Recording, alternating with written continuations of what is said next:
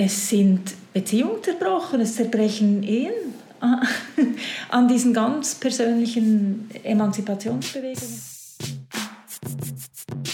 Emanzenton, der feministische Podcast von der Femme Schweiz. Herzlich willkommen zu einer neuen Episode unseres Emanzentons. Heute sitze ich in Basel und meine Gesprächspartnerin ist Caroline Arni. Wir sind gerade bei ihr im Büro und Caroline stellt sich gerade kurz selbst vor. Ja, also mein Name ist ja schon gefallen, den wiederhole ich jetzt nicht noch einmal. Ich bin hier an der Uni Basel Professorin für äh, allgemeine Geschichte des 19. und 20. Jahrhunderts und befasse mich mit sehr verschiedenen Themen, mit medizinhistorischen, wissenschaftshistorischen Themen und aber eben unter anderem auch mit der Geschichte der Frauenbewegung und des feministischen Denkens oder der feministischen Kritik. Vielen Dank, dass du zugesagt hast. Ich freue mich sehr, dass du heute hier bist. Gerne. Caroline, ähm, beim letzten Frauenstreik, der war am 14. Juni 1991, da war ich noch nicht einmal geboren. Und wenn ich mir jetzt so Dokumentationen dazu anschaue, dann finde ich das einerseits sehr, also macht mich das euphorisch und ich mhm. freue mich drauf, aber es hat schon auch so eine frustrierende Komponente, weil doch sehr viele Anliegen im Kern die gleichen sind. Also wir könnten diese Banner eigentlich und Plakate übernehmen. Mhm. Ähm, wir wollen immer noch gleichen Lohn, Mutterschaftsschutz, Quoten auf allen Ebenen, Anerkennung der Care-Arbeit. Würdest du sagen, wiederholt sich die Geschichte nur? Wäre ich jetzt eine schlechte Historikerin, wenn ich das sagen würde? Nein, ich gebe jetzt eine tatsächlich typische Historikerinnen-Antwort und würde sagen, ja und nein. Dasselbe, aber anders. Also man muss es ein bisschen auseinandernehmen, oder? Ich würde meinen, es gibt ähm, Themen, die sich durchziehen, die quasi eins zu eins wieder aufs Tapet kommen, wie die Frage der sexuellen Belästigung, die Frage der Konzentration von Macht und Machtpositionen unter Männern oder sowas wie die sogenannte Leaky Pipeline, äh, jetzt wenn wir an, im Kontext Uni zum Beispiel die sogenannte Leaky Pipeline, dass eben wir mehr als 50 Prozent Frauen unter den Studierenden haben, aber immer noch sehr viel weniger Professorinnen als Professoren. Das waren Themen, an die ich mich jetzt persönlich sehr gut erinnern kann, ähm, an den Frauenstreik 91, wo ich ja gerade angefangen habe zu studieren.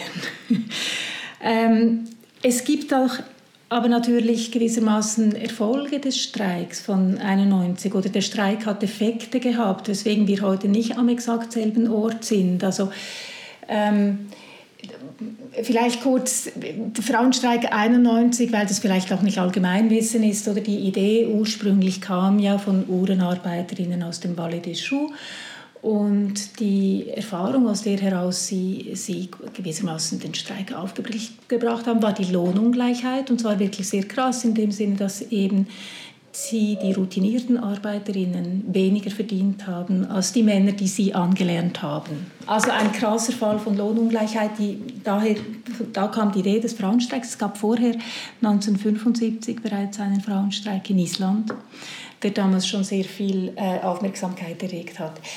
Und ähm, was dann vor allem natürlich im Zentrum stand, 91 war der Umstand, dass es zwar seit zehn Jahren einen Gleichstellungsartikel in der Verfassung gab in der Schweiz, Männer und Frauen sind gleichgestellt, dass aber kein Gesetz immer noch vorlag. Also ein Verfassungsartikel ist das eine, aber dann gilt es, Gesetz, das gesetzlich um, auszuarbeiten, wie eben zum Beispiel Lohngleichheit eingeklagt werden kann, unter welchen Bedingungen. Und das war auch eben diese Ungeduld über diese ja, eklatante ähm, rechtliche Situation. Wir haben einen Gleichstellungsartikel, aber wir haben immer noch kein Gleichstellungsgesetz und eben keine Möglichkeit oder wenig Möglichkeiten, so Dinge wie Lohngleichheit einzuklagen. Ähm, das war so, nebst vielen anderen Forderungen, die du auch schon genannt hast, stand das im Kern. Und das heißt, es war sehr viel Ungeduld da und ein ganz konkretes Ziel, oder? Es geht, es muss jetzt einen Schritt weitergehen. Und dann war auch in dem Zusammenhang, was eben sehr wichtig war, was mir jetzt auch nochmal aufgefallen ist, wo ich ein bisschen in die Geschichte des Frauenstreiks 91 und in die Archive eingestiegen bin, oder die Sozial- versicherungsrechtliche Situation der Frauen war natürlich auch eine andere als heute. Es gab noch keine Betreuungsgutschriften, Erziehungs- und Betreuungsgutschriften in der AHV. ich bin auf diese äh, Aussage gestoßen im Archiv im Frauenstreik 91, wo jemand sagt, jede Frau, verheiratete Frau ist nur ein Mann weit entfernt von der Armut. Also die Frauen, es war quasi Sozialversicherungen waren Pensionskasse, AV und so weiter, war alles an den Zivilstand oder an die Erwerbsarbeit verknüpft. Hausfrauen hatten keine eigenständige Absicherung und deswegen ist mit jeder Scheidung ein sehr großes Armutsrisiko verbunden gewesen. Also das sind so Dinge, die zum Teil jetzt als Effekt und als Erfolg der Frauenbewegung und des Frauenstreiks sich verändert haben. Oder es gab so Dinge wie diskriminierende Krankenkassenprämien, also höhere Krankenkassenprämien für Frauen wegen der in Anführungszeichen Krankheit, Schwangerschaft und Geburt oder so. Also das sind auch Dinge, die heute nicht mehr dieselben sind. Jetzt aber haben wir auch heute, würde ich sagen, eben eine veränderte Konstellation. Wenn man sich so 91 anschaut, dann ist eben schon sehr stark auch die Idee und auch der Fokus dann des Gleichstellungsgesetzes auf dem, was man die Integration der Frauen in die Erwerbsarbeit nennt. So ein bisschen diese Vorstellung, der Weg der Emanzipation führt über die Erwerbsarbeit. Es ist nicht falsch, oder? Also, ist auch nicht zu qualifizieren. Aber heute sehen wir, es ging natürlich vor allem auch eben um finanzielle Unabhängigkeit, aber heute sehen wir, dass es damit nicht getan ist. Weil was konkret jetzt passiert ist, oder was wir deutlicher sehen, auch in den makroökonomischen Zahlen, ist, dass sich die eben unbezahlte oder schlecht bezahlte und prekäre Hausarbeit und Erziehungsarbeit, Betreuungsarbeit unter verschiedenen Gruppen von Frauen neu verteilt haben. So, und das finde ich ist wie eine neue Konstellation und auch eine Herausforderung auch für die feministische Bewegung, für die Frauenbewegung. Wir dachten, die Erwerbsarbeit, oder manche von uns dachten, Erwerbsarbeit ist der Königsweg zur Emanzipation.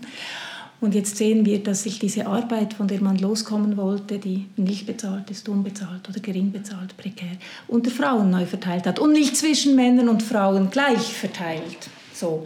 Mhm. Die, also ganz konkret, oder, die französische Feministin und Philosophin Geneviève Fraisse spricht von der sogenannten Femme double, oder sagt quasi jede erfolgreiche Frau, eben in einem beruflichen Sinn, erfolgreiche Frau hat neben sich gewissermaßen dieses verschattete Doppel. Das ist die Putzfrau zu Hause, das sind die Kita-Mitarbeiterinnen. Das muss man sagen, das sind nicht nur die verschatteten Doppel der Frauen, sondern auch der Männer, weil die Kinder sind ja auch ihre Kinder und der Haushalt ist auch ihr Haushalt.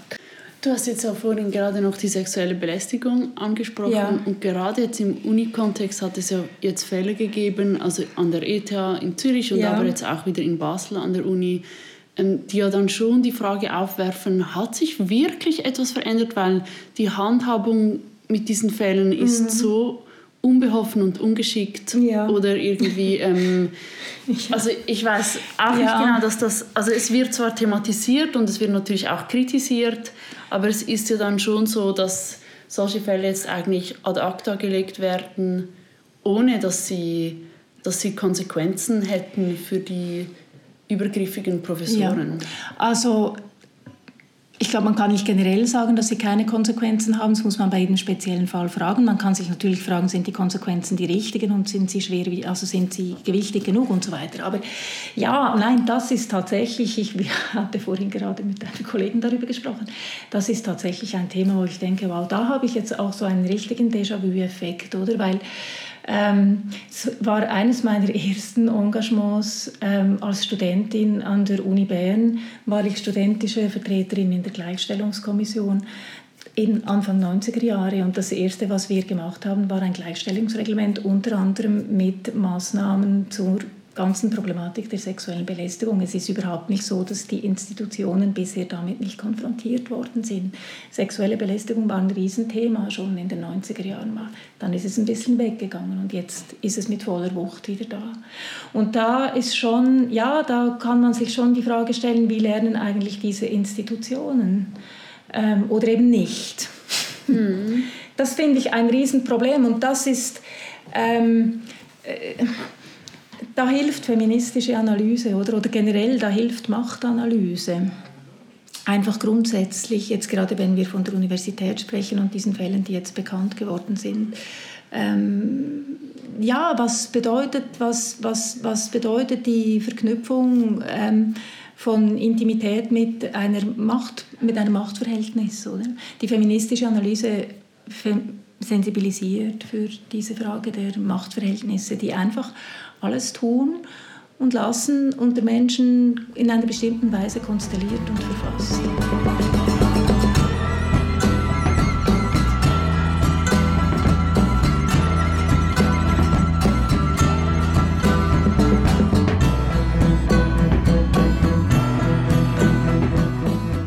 Findest du es eigentlich in diesem Kontext erstaunlich, dass erst dieses Jahr der nächste Frauenstreik passiert?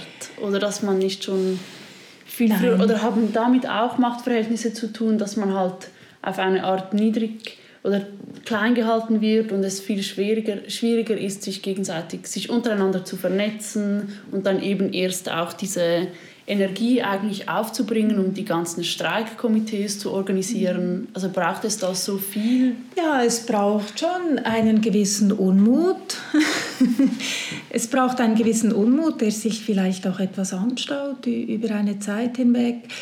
Ich, das ist aber etwas, was für ähm, die Geschichte der Frauenbewegung, ähm, wie soll ich sagen, das ist, äh, so ist das. so ist das historisch. Es gibt Momente, Konjunkturen, da kommt etwas zusammen und dann gibt es eine Mobilisierung und dazwischen gibt es ruhigere Phasen. Oder? Wir haben ein bisschen Abstand genommen von diesen sogenannten Wellenmetaphern, die wir sehr gerne gerade als Historikerinnen erzählt haben, so erste Welle Frauenbewegung, zweite Welle Frauenbewegung. Das suggeriert dann immer so diese Zwischenzeit des Wellentals, wo, wo nichts ist und das stimmt eigentlich nie. Mhm. Also das stimmt eigentlich in 200 Jahren Feminismus nie, dass da nie etwas ist. Nicht zuletzt deswegen, weil ähm, die Frauen auch immer wieder nachhaltige Strukturen aufgebaut haben. Ich meine so etwas wie Frauenhäuser oder etwas, was aus in den 70er, 80er Jahren entstanden ist, das es immer noch gibt. Ähm, also wir sind nicht mehr so sehr, äh, wie soll ich sagen, wir propagieren nicht mehr so dieses, dieses Wellenbild, hat sich ein bisschen abgelöst, äh, ab, ab, haben wir ein bisschen äh, abgeworfen, aber es gibt natürlich äh, ruhigere Phasen sozusagen. Und es ist, es für die Historikerin ist die interessante Frage, warum kommt es wann zu welchem Zeitpunkt zu einer Verdichtung? Oder ich meine auch 91, eben, das war auch nicht unerheblich, eben, dass es zehn Jahre Gleichstellungsartikel war, 20 Jahre, äh, 20 Jahre Frauenstimmrecht. Und 1991, 700 Jahre Schweizerische Eidgenossenschaft, das war das sogenannte Jubeljahr der Eidgenossenschaft. Da kann man natürlich auch symbolisch einen Punkt machen, oder? Also solche Dinge, oder? Ja, weshalb würde es dann müssen. dieses Jahr jetzt einen geben? Wenn du jetzt eine These Hast du eine These? Nein, ich habe keine These. Ich muss darüber noch nachdenken. Ich meine, es ist jetzt schon ähm, die, also, die, die Care-Frage, die sogenannte Care-Frage, die alte Hausarbeitsfrage, die wir heute als Care-Frage behandeln, etwas allgemeiner, ähm, ist schon etwas, was sich seit Jahren so ein bisschen, würde ich meinen, äh, anstaut, sozusagen, dass das äh, zu einem Thema wird. Dann ist natürlich der globale Kontext nicht unerheblich, oder? Also ich frage mich schon, was wäre, wenn die Clinton gewählt worden wäre und nicht der Trump. Ich meine, das hing an einem dünnen Faden und wir, die Welt würde, wäre keine so sehr andere, aber sie würde etwas anders aussehen. Was würde das bedeuten? Ich meine, diese Wahl von Trump, die ja irgendwie eben auch aus feministischer Perspektive eigentlich eine Unglaublichkeit ist, das hat schon auch mobilisiert, oder? Und dann muss einfach vieles zusammen, es müssen viele Dinge zusammenkommen und diese Dichte von Themen im Moment. Ich glaube, das ist es auch, das Thema der Arbeit, der Hausarbeit, das Thema der eben sexuellen Belästigung, ähm, dann auch die kulturelle Repräsentation, oder? Also diese Frage des Kanons. Ich meine, es gibt da auch Rückschläge. Es gibt in meinem Fach, das kann man wieder machen, Tagungen, wo keine einzige Frau vorkommt, oder? Es war so ein paar Jahre lang, hat man, also war das irgendwie weniger der Fall. Mhm. Also ich glaube, was ich eben als Historikerin auch sagen würde, oder? Ich meine, solche Kämpfe, Kämpfe um Gleichheit sind nie abgeschlossen. Und wenn wir jetzt in der Schweiz so Debatten führen, zum Beispiel zur Frauenquote, dann sind das ja meistens so Pro-Kontra-Debatten. Ja. Also man, wir stellen dann eigentlich als Gesellschaft Fragen wie zum Beispiel, sollen Frauen eben angemessen repräsentiert sein? Und die Debatte selbst ist dann oft noch uninformiert oder eben von Männern bestimmt oder vielleicht beides, dass man manchmal das Gefühl hat, feministisches Wissen ist noch gar nicht in den Mainstream eingegangen und die mhm. Frau so oft in der Rolle der Bittstellerin steckt. Ja. Lässt sich diese Rolle durch einen Streik verändern? Nein. Nein, ein Streik ist vielmehr die radikale Art und Weise, diese Rolle selbstbewusst einzunehmen. Feminismus ist die Analyse einer Situation, die kritische Analyse einer Situation. Und das kann kein Wissensbestand sein. Und dann würde ich eben auch denken, wenn Feminismus Machtkritik ist, dann kann es eben auch nicht Mainstream sein. mhm. Dann kann es nicht Mainstream sein. Dann, das ist ein bisschen pessimistisch, oder? Aber ich glaube, man muss eben selbstbewusst auch in diese Position ähm, äh, oder zumindest glaube ich, sind das die starken feministischen Momente in der Geschichte, wo, wo Frauen selbstbewusst diese Position eingenommen haben, gesagt, wir sind der Stachel im Fleisch dieser Gesellschaft, wir weisen auf Ungleichheiten hin, wir weisen auf Ungerechtigkeiten hin. Es geht bei politischen Auseinandersetzungen nicht darum, das Richtige zu wissen oder das Falsche zu wissen, oder es geht darum, zu verhandeln und darüber zu streiten, wie wir leben wollen. Aber denkst du denn, einem Streik wohnt das Potenzial inne, eine Gesellschaft wirklich zu verändern? Oder ist er eben selbst als Konzept sozusagen schon so gut ins System integriert, dass er gar kein Störfaktor ist? Nein, in der Schweiz ist ein Streik nicht so wahnsinnig gut ins System integriert, weil, weil in der Schweiz hat der Arbeit, sogenannte Arbeitsfriede hat ein, ein, eine hohe, ist ein Imperativ sozusagen, um nicht zu sagen ein Fetisch. ähm, man darf nicht vergessen, und das ist auch etwas, was mir jetzt im Archiv aufgefallen ist, Streiken geht mit einem Risiko einher. Und 91, ich habe diese Briefe im Archiv gesehen, oder von den Arbeitgeberverbänden, ähm, die, den Frauen wurde gedroht. Es gab auch Entlassungen von Frauen, die gestreikt haben 1991. Also das, das ist mit einer Arbeitsniederlegung, ist mit einem gewissen Risiko verbunden.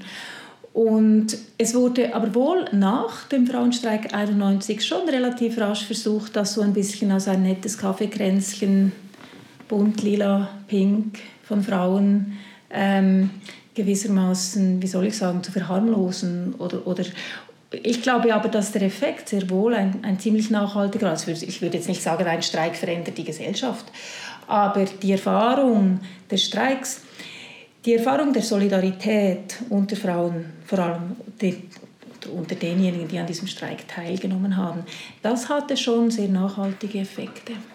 Und das ist auch ich meine, Streiks sind nicht nur Effekte von Mobilisierung, sie sind auch ähm, selbst, sie mobilisieren selbst. Und das ist, wenn ich das Material anschaue, auch etwas, was immer wieder auffällt, so im Nachgang, oder? Wie, wie viele Frauen eben sagen, das war für mich ein wahnsinnig tiefgreifendes Erlebnis, zu sehen, ich bin nicht allein.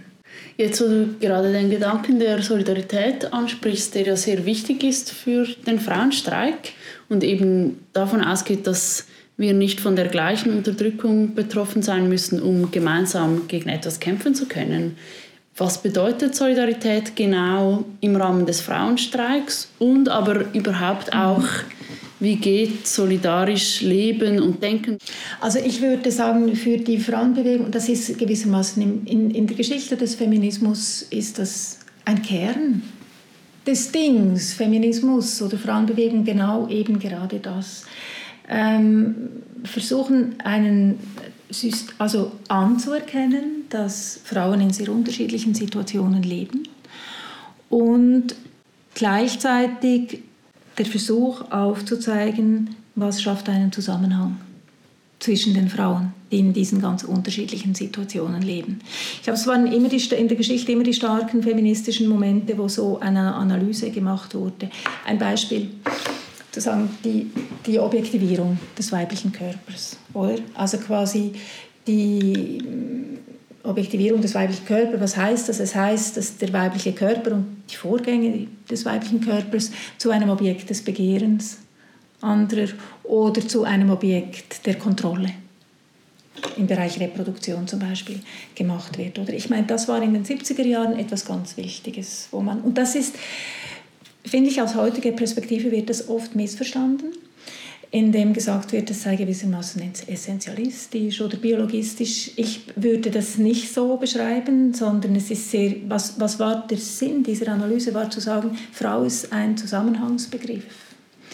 Es gibt eben es gibt gewisse Dinge, die Frauen in unterschiedlichen Situationen teilen oder die, denen sie anheimfallen, gewisse Situationen, denen sie anheimfallen, obschon sie ganz unterschiedliche Voraussetzungen haben. Oder die generell androzentrische Verfasstheit von Gesellschaft, oder? Dass quasi Frauenanliegen immer das Partikulare sind, immer das Besondere, immer das Spezifische, das man abwerten kann, oder? Das ist so eine große, große Konstante in der, in der Geschichte der Moderne. Und das trifft Frauen in unterschiedlichen Situationen. Also, und da gibt es auch keine abschließende Antwort darauf. Wenn ich, ich, ich, ich glaube, das ist das, was die Geschichte des Feminismus vorantreibt. Oder vorantreibt ist jetzt falsch gesagt, ist zu fortschritt. Was die Geschichte des Feminismus ausmacht, würde ich sagen, ist eben dieser Versuch, Verschiedenheit anzuerkennen und ähm, einen Zusammenhang aufzuzeigen. Und dann ist Solidarität auch eine konkrete Praxis ich habe es jetzt ein bisschen vom Analytischen her, aber es ist auch eine konkrete Praxis oder war immer wieder zu verschiedenen Momenten in der Frauenbewegung eine konkrete Praxis des sich aufeinander Beziehens. Und eben so ein Tag, Frauenstreik, das kann eben, das kann, das, oder auch eine Demo, was auch immer, das ist der 8. März, was, das, sind, das schafft Gelegenheiten für diese Praxis des sich aufeinander Beziehens.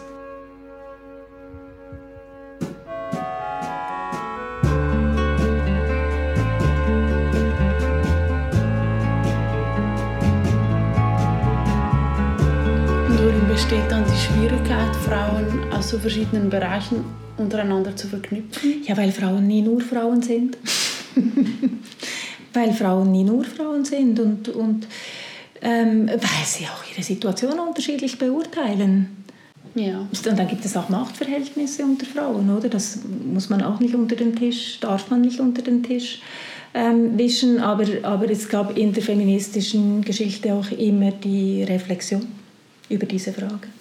Also die Auseinandersetzung, die wir heute, so diese Kritik am sogenannten White Feminism oder diese, also so ist es stark in diesen Begriffen konnotiert, das hatten wir um 1900 mit der Frage des Arbeiterinnenfeminismus und des, der bürgerlichen Frauenbewegung und so weiter. Diese Momente gibt es, das gehört zum Feminismus, kann nicht anders sein, weil Frauen in, eben in unterschiedlichen Situationen drinstecken. Und wenn wir noch mal vielleicht doch, weil du vorhin das feministische Wissen, oder?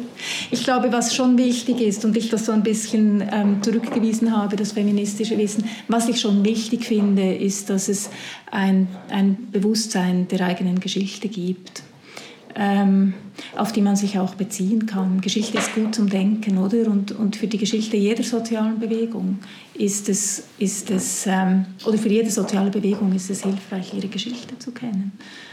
Es gab auch Bündnisse in der Geschichte der Frauenbewegung, die darf man nicht vergessen. Es gab das Bündnis zwischen der Lohn- für Hausarbeitsbewegung, die eine von weißen Mittelschichtsfrauen eigentlich getragenen Bewegung war, und dem Welfare Mothers Movement in den USA, das eine Bewegung von schwarzen Feministinnen war. Die hatten, die, haben, die hatten dasselbe Anliegen. Die haben beide Haus- und Kinderarbeit politisiert. Und die haben das auch irgendwann gemerkt.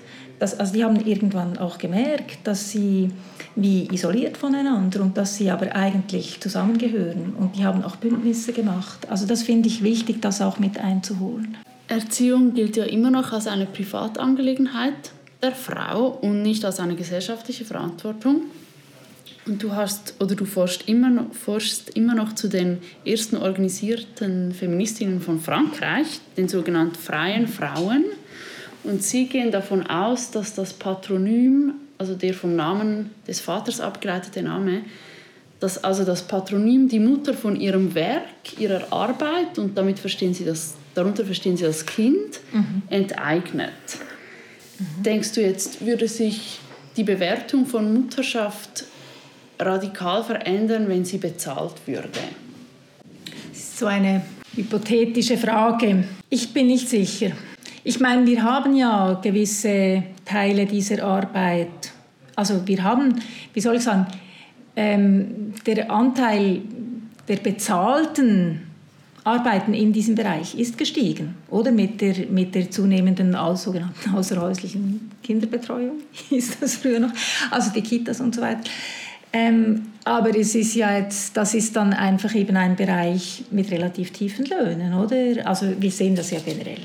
Je näher die Berufe oder Tätigkeiten an dieser alten, in Anführungszeichen, Frauenarbeit sind, an dem, was naturalisiert worden ist als die ureigene Arbeit der Frauen, je näher Tätigkeiten daran sind, desto weniger werden sie entlohnt, oder? Desto tiefer sind die Löhne. Wobei die tiefen Löhne nicht mal das einzige Problem sind. Jetzt gerade in der Kinderbetreuung ähm, sind die Arbeitsbedingungen fast vielleicht also ein genauso gleiches, ein genauso großes Problem, oder? Also die knappen Ressourcen und so weiter. Ähm, das heißt, ja, äh, ich würde sagen, ja, also hypothetisch, es würde das Problem nicht lösen, der, der Niedrigbewertung dieser Arbeit. Aber es ist eine Möglichkeit, diese Frage zu politisieren. Und es ist eine Möglichkeit, und das war das Argument der Lohn für Hausarbeitsbewegung in den 70er Jahren. Das Argument war, es geht darum, diese Arbeit zu politisieren, sie zu entnaturalisieren, zu zeigen, das ist Arbeit. Und zwar ist das Arbeit, wie es hieß, gesellschaftlich notwendige Arbeit, oder? Ohne die eine Gesellschaft nicht auskommt und die gewissermaßen gratis produziert wird. Ähm, und dann irgendwo resultiert das in eine Wertabschöpfung, oder? Aber an einem ganz anderen Ort. Und das, darum ging es bei der, bei der Lohn für Hausarbeitsbewegung, um, um quasi die Hausarbeit, die Hausarbeit zu politisieren. Und ich glaube, dass das eine wichtige Frage ist und bleibt, oder dass es kein Zufall ist, dass die Lohn für Hausarbeitsbewegung auch wieder, die war fast vergessen, ein paar Jahrzehnte lang. Und dass das jetzt auch wieder interessiert. Überhaupt fällt mir auf, in den 90er Jahren ähm, also vor allem späte 90er oder vielleicht Anfang Nullerjahre, die Frage der Arbeit als feministische Frage ist ein bisschen in den Hintergrund getreten und heute ist sie ganz stark wieder im Zentrum. Und das hat eben, glaube ich, etwas mit dem zu tun, was wir schon verschiedentlich angesprochen haben, dieses Merken, okay, ja, wir können jetzt schon alle toll Karriere machen, wir Frauen, oder? Wir können jetzt schon all das machen, was man uns vorher vorenthalten hat, oder? Blöd gesagt, was die Männer gemacht haben, aber diese Arbeit, die die Frauen gemacht haben, die geht nicht weg. Die ist immer noch da.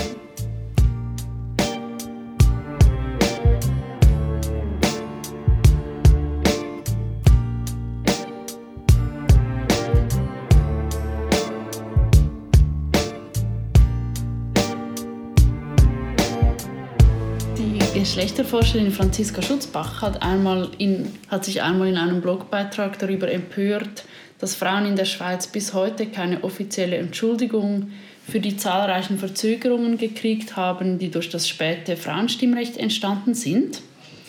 Und allgemein, also erstens würde ich dich gerne fragen, warum kommt die nicht endlich? Also wo bleibt unsere Entschuldigung? Und mhm. aber auch diese These, die ich sehr interessant finde, dass eben, dass es nämlich zahlreiche Verzögerungen gibt. Also dass dass dieses verspätete Frauenstimmrecht natürlich einen Einfluss hat auf, das, auf die Lebenswelten von Frauen und dass sich die immer noch dass die sich irgendwie ablesen lassen müssen oder dass man das in, in unserem Alltag, in unserer Gesellschaft merken muss, dass, dass das einen Einfluss hat. Was würdest du dazu sagen? Die Frage der Entschuldigung. Mhm ich bin so hin und her gerissen, oder? Ich, ich finde, ich, ich, ich, ich sehe gewissermaßen äh, das, das Bedürfnis oder den, den, oder den Unmut, aber man muss, es ist Symbolpolitik.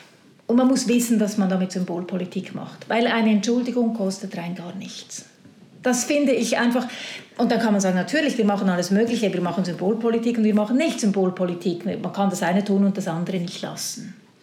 Ähm, aber es ist schon wichtig zu sehen, dass eine Entschuldigung eigentlich niemanden etwas kostet.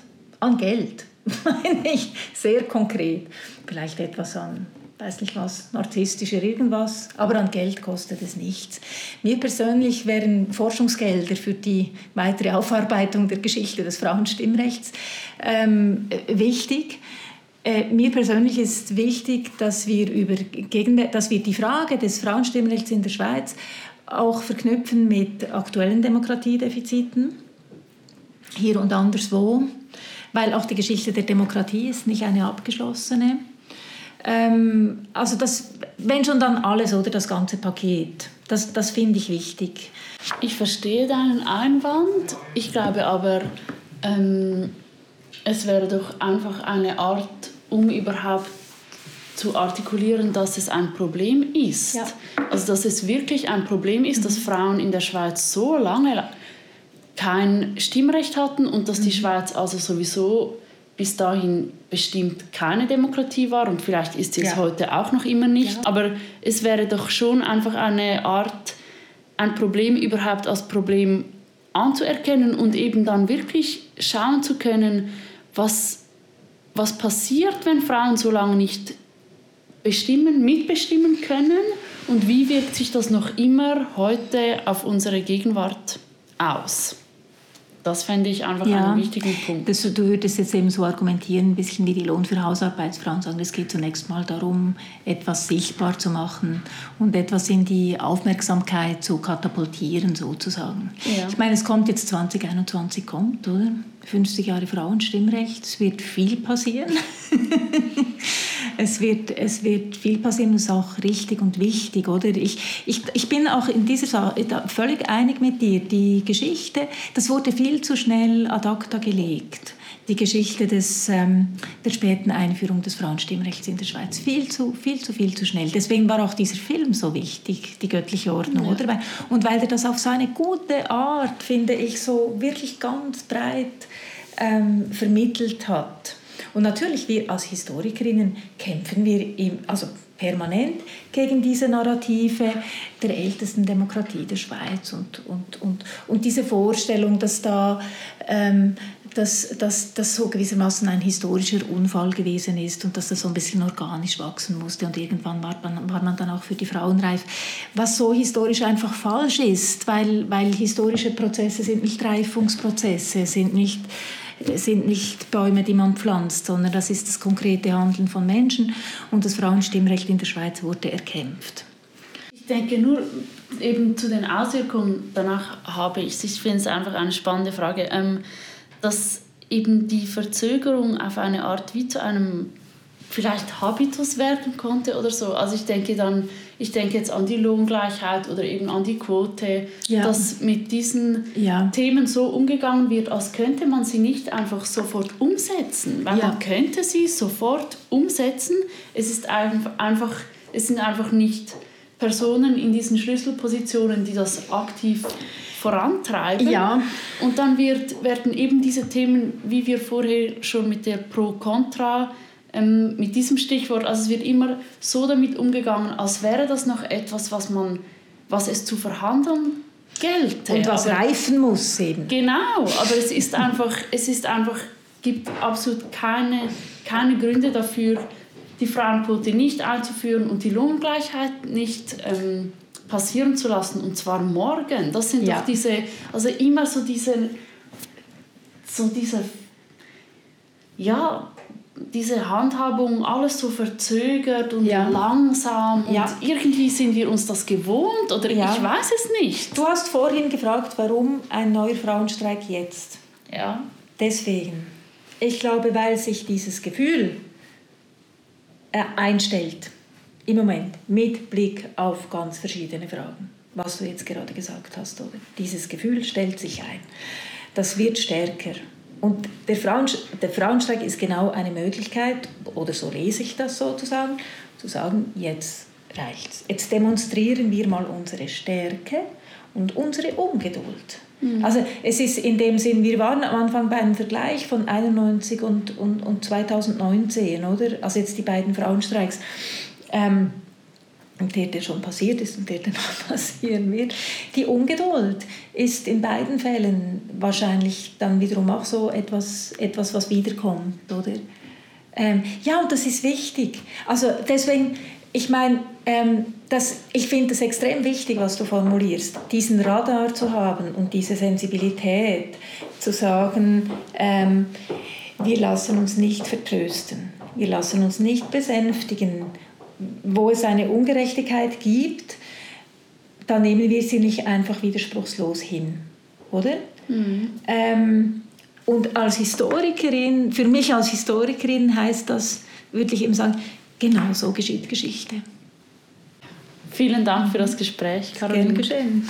Das war's von der Emanzentonschen Streikepisode. Ich hoffe sehr, dass sie euch gefallen hat und freue mich wie immer über Rückmeldung. Für diejenigen, die bis jetzt noch nicht geplant haben zu streiken, hoffe ich sehr, dass die Episode für euch eine Art Anregung war und dass ihr es euch jetzt vielleicht noch einmal überlegt, weil es für uns Frauen wirklich sehr viele Gründe gibt, am 14. Juni jegliche Arbeit niederzulegen. Für alle anderen Schwestern im Geiste, ich freue mich sehr auf den 14. Juni, wünsche uns einen großartigen, nie dagewesenen und überwältigenden Streik, der irgendwie alle und alles aus der Bahn wirft. Wir sehen uns dann auf der Straße. Ich freue mich sehr. Bis dahin. Tschüss.